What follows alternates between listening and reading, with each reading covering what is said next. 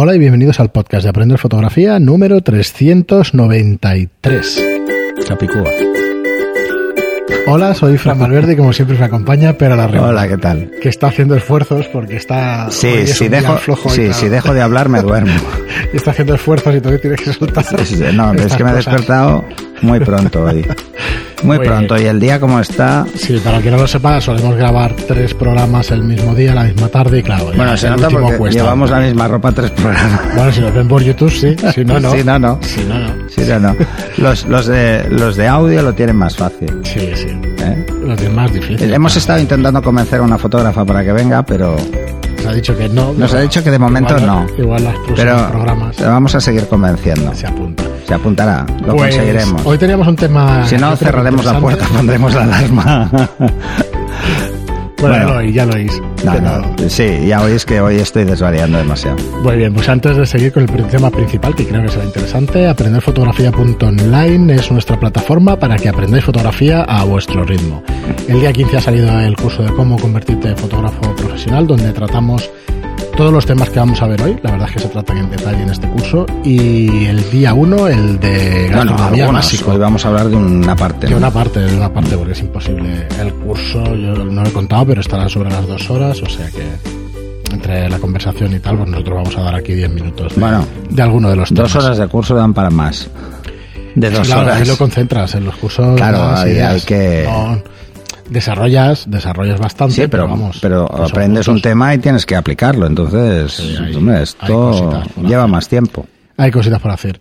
Eh, pues nada, echarle un vistazo que está muy bien la plataforma, son 10 euros al mes y cerca ya de 30 cursos. Nos queda uno para llegar a los 30 cursos que tendremos el mes que viene. Eh, uno de los cursos que también voy a empezar a preparar es para hacerte tu propia página web, que estuvimos hablando a ver si contratábamos a alguien para hacerlo, si lo buscábamos, pero al final yo creo que, que hemos hecho un montón ya de páginas web. Mm. Y eso, eh, si tengo alguna cosa ya, ya te pediré ayuda, pero para el tema de galerías y tal, pero, vamos. mm, Al menos una- al menos que tengáis una página un dominio, básica, ¿no? Sí, el comprar un dominio, deciros El que flujo, ¿no? Que hay yo. que seguir Sí. y, y que hay que tener en cuenta antes de comprar un... Sí, los de contratar un hospedaje.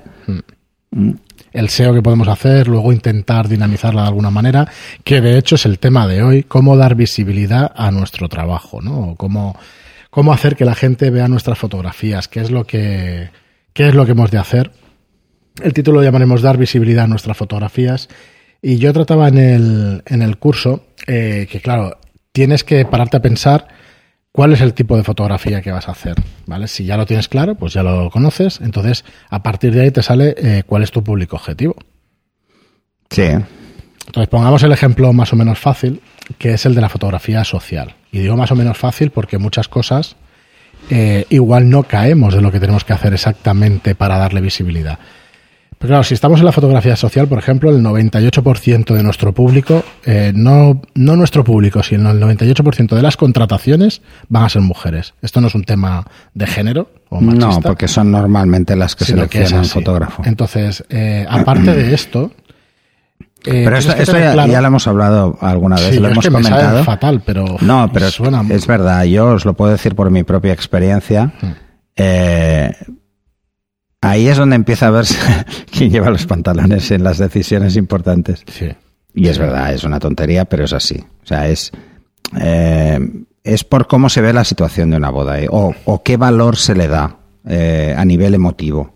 Normalmente la mayoría de parejas que yo he conocido, la que acaba tomando la decisión es, es la mujer. ¿Por qué? Porque se rige por otros principios diferentes que... Y normalmente la respuesta es casi siempre la misma. Como tú lo veas, cariño. Esa es la respuesta automática de la mayoría de hombres. Hay muchas veces que no interesa, pero hay otras veces que es que no. nosotros Es, no- es un mercado además muy directo, es muy directo. Vale, con lo cual, si queremos dar visibilidad a nuestro trabajo, hemos de empezar a pensar. eh, A ver, en el tema de social hay que diferenciar eh, de entrada qué parte de la fotografía social puede mar- podemos marcar una diferencia. Si lo vamos a hacer desde la visión de aficionado, pues el tema de las bodas se nos puede complicar un poco. ¿no? Yo creo que sí.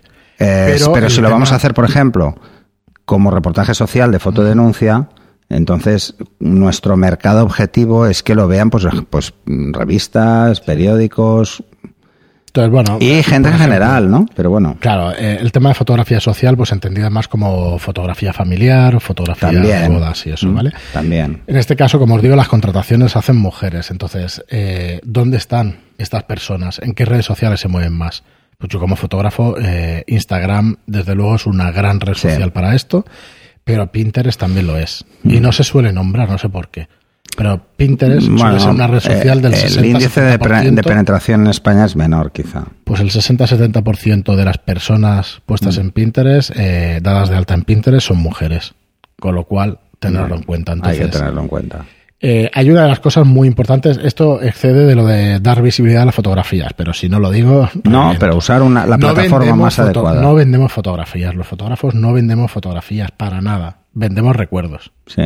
Y Esa esto, frase es el importante. que lo tenga en cuenta mm, va a funcionar mucho mejor que el que no lo tenga. Sí. O sea, estamos vendiendo una experiencia, un recuerdo, pues fotos tirándote desde un avión, o sea, recuerdos realmente. Mm. Recuerdos Son momentos de la vida de las Sí, personas que- que, que van a recordar durante mucho tiempo. Quizá nosotros las banalicemos demasiado porque trabajas todo el día con ellas, haces un montón de familias distintas, un montón de fotos distintas, pero para una familia no es una banalización, es un Mira, momento yo, muy especial. yo tengo un ejemplo muy claro de una, una, un- una, una chica eh, que me pidió un reportaje muy peculiar con sus dos hijas pequeñas. Mm, Eh, y la verdad es que fue un reportaje muy emotivo y estuvo muy bien. Y de esto hace como 10 años y me lo sigue recordando. Sí. De vez en cuando, pues, bueno, lo típico, te añades en Facebook, te sigue un poco. Y de vez en cuando me dice, uy, ¿cómo, cómo, qué suerte que hice ese, ese reportaje porque es, es un momento de la vida con mis hijas totalmente diferente que voy a recordar. Y eso es lo realmente interesante. Entonces, teniendo en mente que lo que queremos es vender recuerdos o que la gente nos venga a buscar Mm. porque ese recuerdo lo hemos plasmado muy bien, eh, para eso pues vamos a tener que hacer más de lo que para lo que nos han contratado, digamos, ¿no? Pues mm, Siempre hay que hacer pasar más. las expectativas. Sí, no, sí, es que todo esto que decimos de fotografía social sirve para todo. Sí. de hecho, cuando me, hicieron todos. una entrevista en Chacata y una, uno de los highlights que pusieron, que fue una frase que dije en la entrevista, el, cuando hablábamos de las diferencias entre, entre el fotógrafo para venderse, yo dije que el fotógrafo profesional lo que tiene es que dar más. No hacer mejores fotos solo, sino que dar más cosas. Eso en tiene general. que ser así. Entonces, Por ejemplo, una de las primeras cosas que tiene que dar un fotógrafo para este tipo de trabajo es calidad humana. Es, es ser muy consciente es de que que iba a a está continuación. trasladando eso. La máxima potencia nuestra en visibilidad, ostras, ¿cómo lo digo? Es que me cuesta a mí también hoy, pero eh, la visibilidad la vamos a dar en el boca a boca también. Es un trabajo muy, muy, muy, creo que lo tratamos en algún programa, o no sé si lo dije en el curso, pero es un trabajo, mm, no es un 100%, pero es un 70-80% boca a boca. Con lo cual tenemos que cuidar muchísimo a nuestro cliente. Tenemos que explicar las cosas y el porqué de nuestros precios, el porqué de nuestro trabajo, todo esto va a ayudar a que esta gente hable de nosotros. Y esto es visibilidad.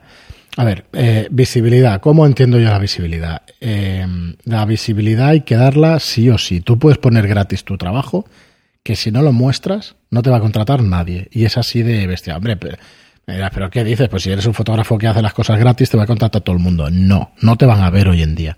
No. Hay un tío que va a cobrar 10 veces más que tú y va a trabajar más que tú, porque tiene más visibilidad, sencillamente, ¿vale? Esto hace muchos años que existe en el tema, supongo que desde siempre, pero en el tema de grandes superficies, en el tema marketing y todo esto, la visibilidad ha sido siempre fundamental, ¿no? El tema de los videojuegos que te los ponen en portada y siempre se vende más el que más se ve, esto es así. De los videojuegos, de las cosas del Bueno, porque somos, somos, hay, hay una frase muy clásica, es culo veo, culo Sí. quiero. Va por ahí. Es también. así. Entonces, O sea, al eh, final, al el- final es lo que hay. Sí, el que no me haya escuchado en otros programas y eso, pues yo también llevo varios años en el tema hotelero y eso, y siempre pongo también el mismo ejemplo. Al final, en todos los eh, portales, el subir la visibilidad, y es ahí donde vamos a tocar el tema de 500 píxeles y de cómo ponerte arriba en estas redes sociales, que ya apuntabas en el anterior programa. Al final, eh, tienes que utilizar todas las técnicas que conozcas para estar más arriba de los portales, para que te vean antes que a los demás. Mm. Entonces, una de las maneras más potentes, lo que pasa es que es muy lenta, es el boca a boca. ¿Vale? Para nosotros, la mayor red social que hay, si vamos a estar en un barrio con una oficina y con unas fotos en, en, en nuestro escaparate, va a ser la gente que pase por la calle y las que nos contraten y esta gente va a ser los que mejor hablen de nosotros. Porque le hayas hecho un trabajo, pues digamos que... No, porque al final también son tus vecinos. Efectivamente. Entonces, en el curso tratamos también de, de cómo poder hablar con tus vecinos, qué, a qué, eh, qué, tipo de barrio es el que vives o en el que tienes tu negocio, si es un barrio más de trabajadores, si tienes restaurantes, si tienes oficinas, o sea, todo si esto. Hay tiendas, si hay, si hay sí. tiendas. Por eso decía en el anterior programa que si lo que quieres es ganarte la vida como fotógrafo y ves este curso, si haces todo lo que se propone, no te va a dar tiempo, porque puedes hay hacer muchas cosas que. Sí, cosas. sí. Pero bueno, De hecho, el, el- el promocionar tu trabajo en redes sociales te lleva una parte Claro, muy importante. Muy del importante tiempo. el tiempo. Entonces, redes sociales, eh, como estábamos diciendo Pinterest, como estábamos diciendo. No me Instagram, toméis además como ejemplo, porque yo muevo muy Nosotros, yo redes. siempre lo he dicho, no creo que lleguemos a entender las redes sociales, sí, pero no sabemos utilizarlas como hay que Pero utilizarlas. bueno, veréis compañeros míos mm, que las saben utilizar muy que bien. les dan una caña tremenda y les sacan mucho les partido. funciona muy bien. O sea, todo el mundo vende por Instagram. Muchísima gente vende por Lo que Instagram. pasa es que, bueno, es, es depende, cada circunstancia es diferente. Sí, entonces eh, la visibilidad como, como manera, como la manera más potente de venta, eh, pues la tenemos que ganar de las distintas maneras que tengamos. Eh, hay otra faceta que es o tienes tiempo o tienes dinero. Bueno, Oye, abres el bolsillo, empiezas a pagar a Facebook, empiezas a pagar a Google, te ve todo no, el mundo. incluso contratas eh, gente que te haga toda la parte de social media, que eso también hay muchos fotógrafos que lo han hecho. eso, y sin ningún problema te vas a ir posicionando, poquito a Mm. poquito arriba.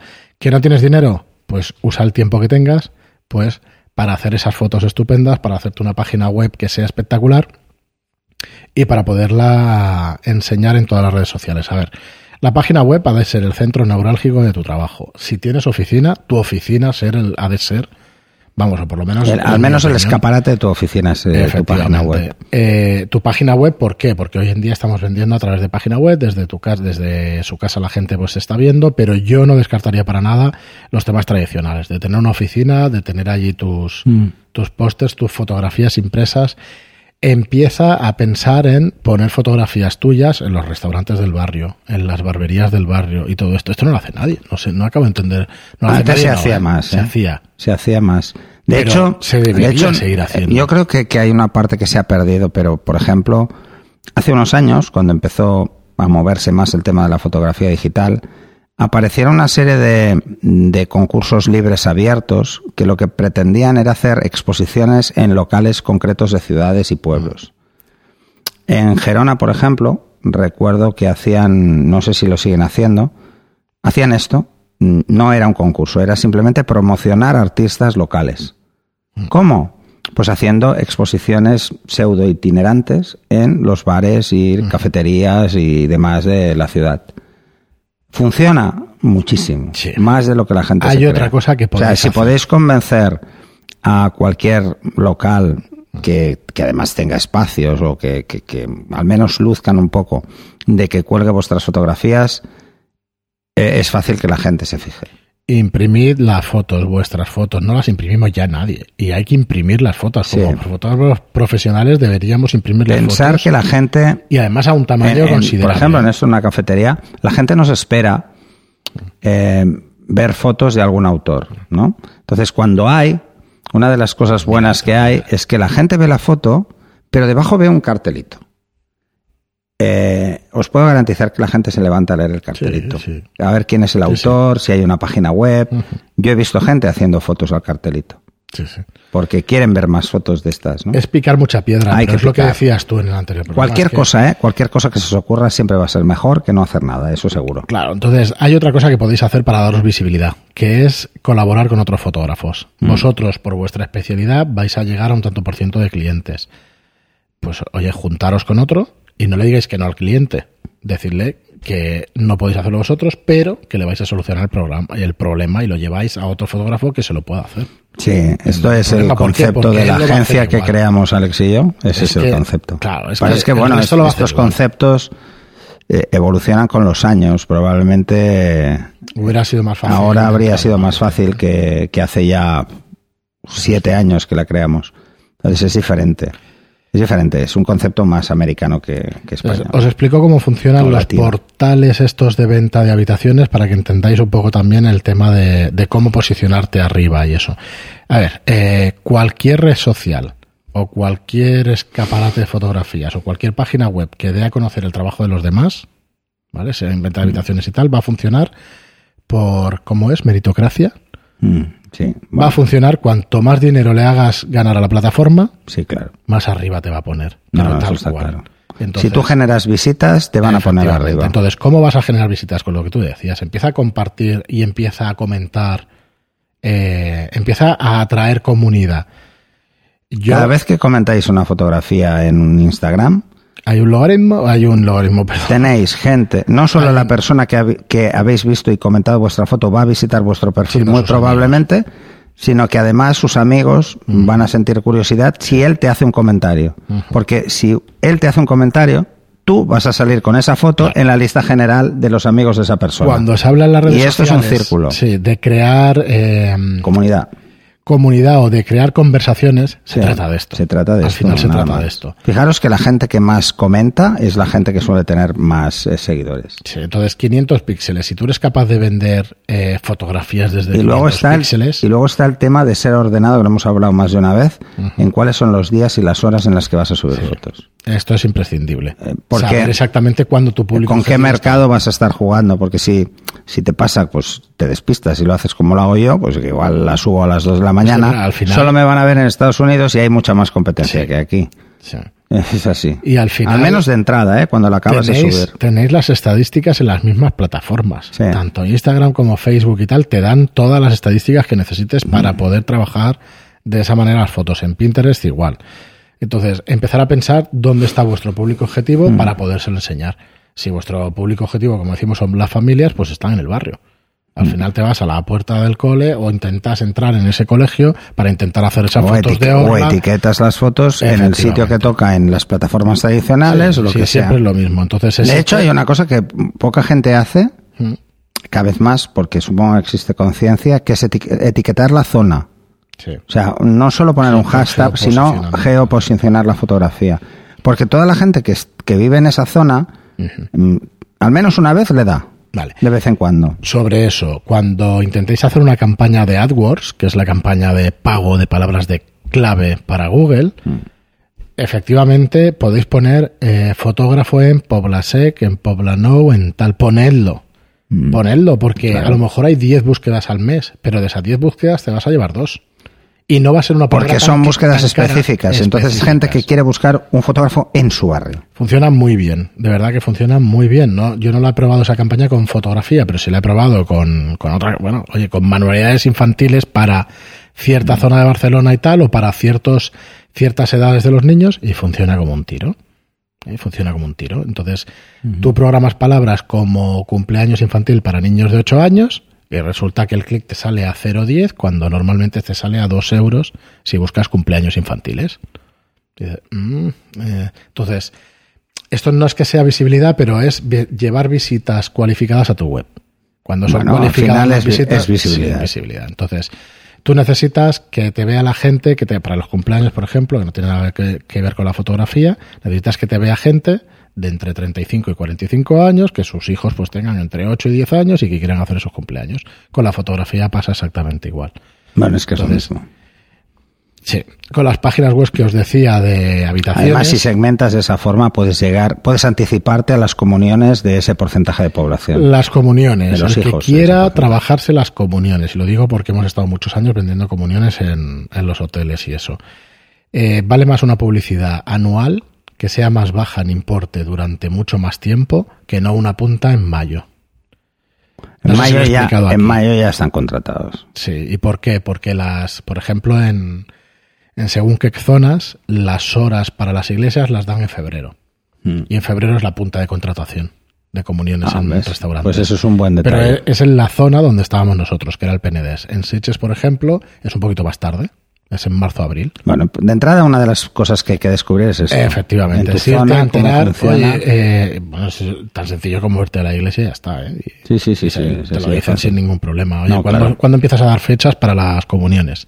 Entonces, vas a saber, pero claro, Si tú justo pones la publicidad ahí, alguna engancharás. Pero si has empezado diciendo, recuerda que en abril te van a dar fecha para tal, para la comunión, al final vas a conseguir bastantes más ventas por ahí. Entonces, todo se trata, digamos, de dar visibilidad. Lo que os decía de juntaros con otras personas también te la va a dar. El juntaros con...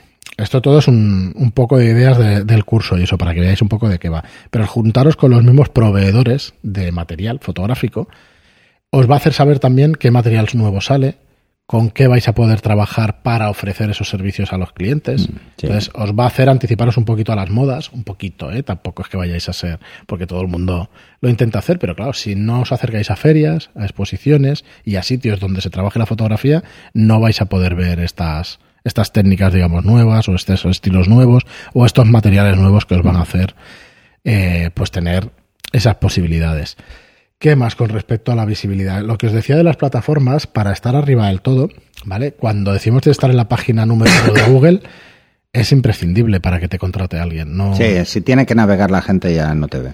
Entonces, eh, la especialización sirve precisamente para esto. Entonces, si tú te especializas en una foto muy concreta de social. Eh, pues una foto de prometidos o una foto de exclusivamente novios, no haces nada más. Yo no lo aconsejaría, creo que una fotografía social has de, has de hacerte el cliente pues para toda la vida. ¿no? Sí, porque además es un cliente fiel. Sí. Mm, es, fiel, sí, es fiel si te, puede, si te puede ubicar con facilidad. El tema de las bodas, pensar una cosa normalmente eh, las edades eh, cada vez se están igualando más, las edades de boda, ¿vale? En cuanto a, las personas. Y probablemente en cada boda que hagáis fotos hay tres o cuatro posibles parejas para la siguiente temporada. Y están ahí. Y si no es la siguiente, es la siguiente. Entonces, ese boca a boca funciona muy bien. Muy bien.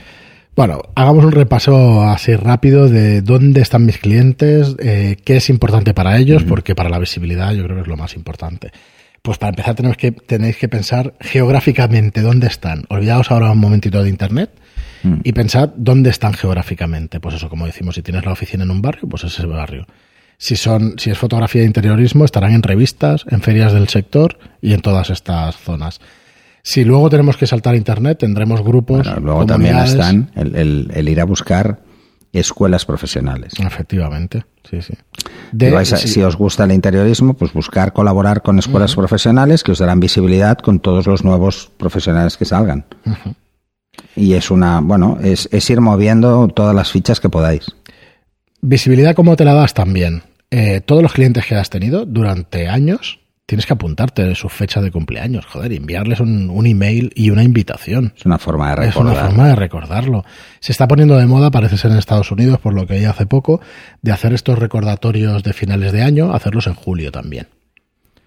Mm. ¿Sabes? Y dices, bueno, pues es otro recordatorio que tienes, pues como en julio también vacaciones de agosto y todo esto, pues ya te da pie también a hacer una pequeña tarjetita con una foto y no sé qué y hacerte un recordatorio. De todas formas, cualquier cosa que añadas siempre va a ser mejor en definitiva, eh, sé útil a la persona a la persona que te vaya a buscar. Esto también te va a dar una visibilidad mayor que, que unas personas que se bueno, ya hago este tipo de fotos, no me preocupo, no quiero saber.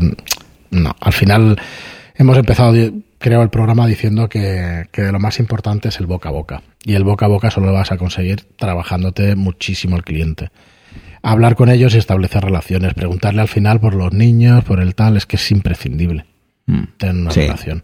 y yo diría que tanto en fotografía social como en el resto de fotografía, como en moda y como en el resto. No, en todas funciona igual.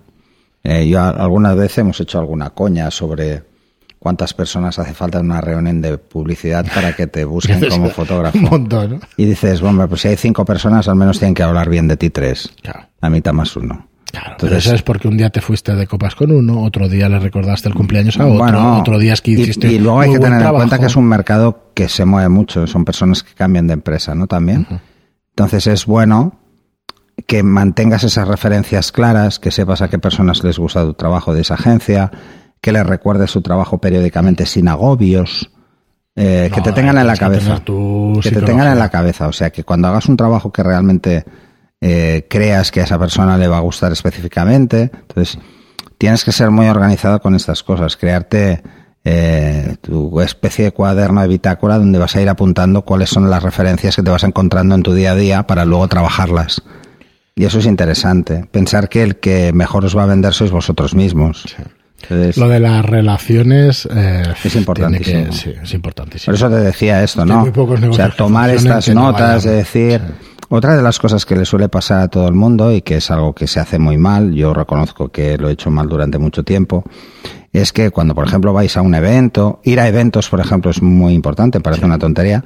Luego, es que siempre hacemos este intercambio de cromos de las tarjetas, pues hay que hacer algo importante y es, hablas con la persona, intercambias la tarjeta y luego, cuando te quedas un segundo solo, antes de que pierdas esa referencia visual y de la conversación, eh, en la parte de atrás de la tarjeta anota tus sensaciones o comentarios que te ha podido decir o lo que sea, e intenta gestionar luego esa información para comunicarte con esa persona.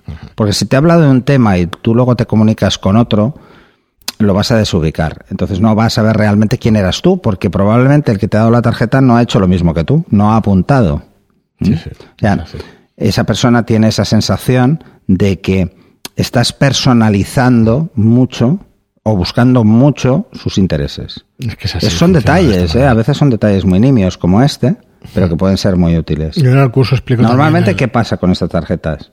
Las metemos en un tarjetero, nos olvidamos de ellas y no las vamos a usar prácticamente nunca. Sí, sí. Prácticamente nunca. Eh, yo antes de fotógrafo era ejecutivo en una multinacional de consultoría y para nosotros eso era vital. Mantener ese contacto, esa relación, eh, buscarla, promoverla, mil cosas. Yo no paro Pues de para un fotógrafo curso, es "Oye, vital. ¿En qué te puedo ayudar? ¿En qué te puede ayudar un fotógrafo en tu día a día? Y, y bueno, mm, quizá que acabemos, que nos quedamos sin tiempo con lo mismo que decíamos en el programa anterior y en este. No vendemos fotos, no vendemos la mejor foto del mundo, vendemos el mejor recuerdo que puedas tener de ese momento Mm. del mundo. Y esto, si lo tienes en la cabeza, es que parece una ñoñería, pero es que es, que es así. Bueno, Es hay es que decir a la gente si realmente quiere que pase desapercibido por su vida algunos momentos. Por ejemplo, yo hay una cosa que, que, y que tengo en las fotos, además me las hizo Mauro. Eh, mi 50 cumpleaños me organizaron una fiesta secreta que tú estuviste, Sí, sí. que yo no sabía nada, que me tomaron el pelo Pero soberanamente. En cinco años y en Sí, diez. pero yo esas fotos las voy a tener toda la vida. Sí. Y yo veo, de hecho llevo una foto en el móvil, eh, te- tengo una foto con mis hijas, que es algo que normalmente no hacemos nadie.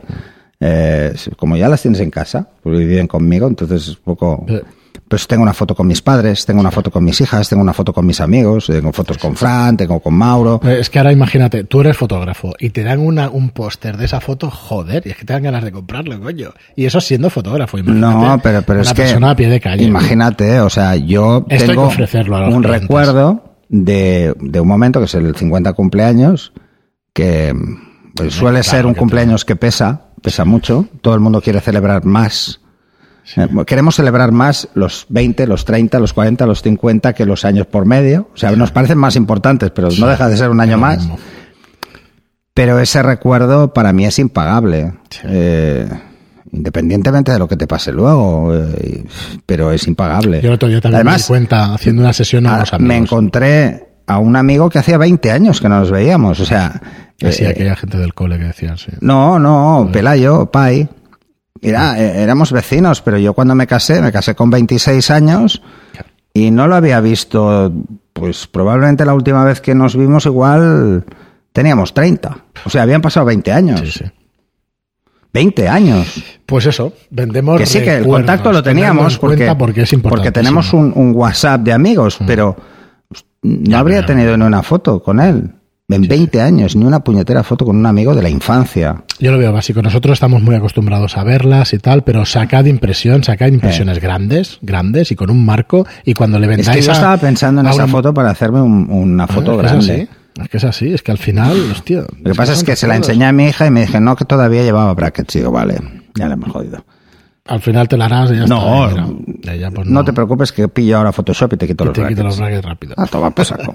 Muy bien, pero No pues, sería la primera vez que lo he hecho, ¿eh? Nos queda un montón de temas que serían, pues, eh, cómo hacer ofertas para dar más visibilidad. Las ofertas deben ser puntuales, las Bueno, vamos a hacer una cosa con etcétera, este etcétera. tema. Vamos, vamos a Todo esto es del curso. o que sea, lo si lancéis, o sea, que nos que hagáis preguntas también sobre este tema.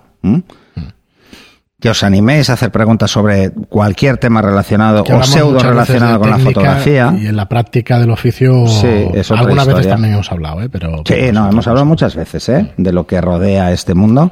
No sé, parece Pero- importante. Es importante todo, pero bueno, mm, pensarlo y además, eh, a ver si por ejemplo de cara al verano ponemos algún ejercicio para que hagáis. Muy bien, pues que eso también me gusta, ¿sabes? Que hasta aquí el programa de hoy, que ya nos vamos a los 30, las cámaras se van apagando y nos quedamos Ah, a vale. oscuras. quedaremos a oscuras. Bueno, sigue la central, esa no se apaga, ¿no? Gracias a todos por estar ahí, gracias a los a los aficionados por estar ahí también, que nos seguís día a día. Está- estamos con las tres marcas más potentes ahora mismo de cámaras, ¿eh? Claro, Sony, Sony ha subido al segundo al segundo al Sí, segundo en ¿verdad? está justo después de Canon. Una barbaridad. Nikon ha bajado al tercero. Sí, sí, sí.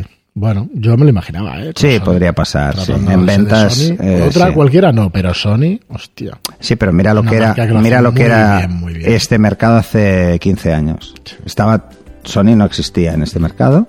Nikon era la primera, Fue Pentax, ¿no? La que compró Sony. sí.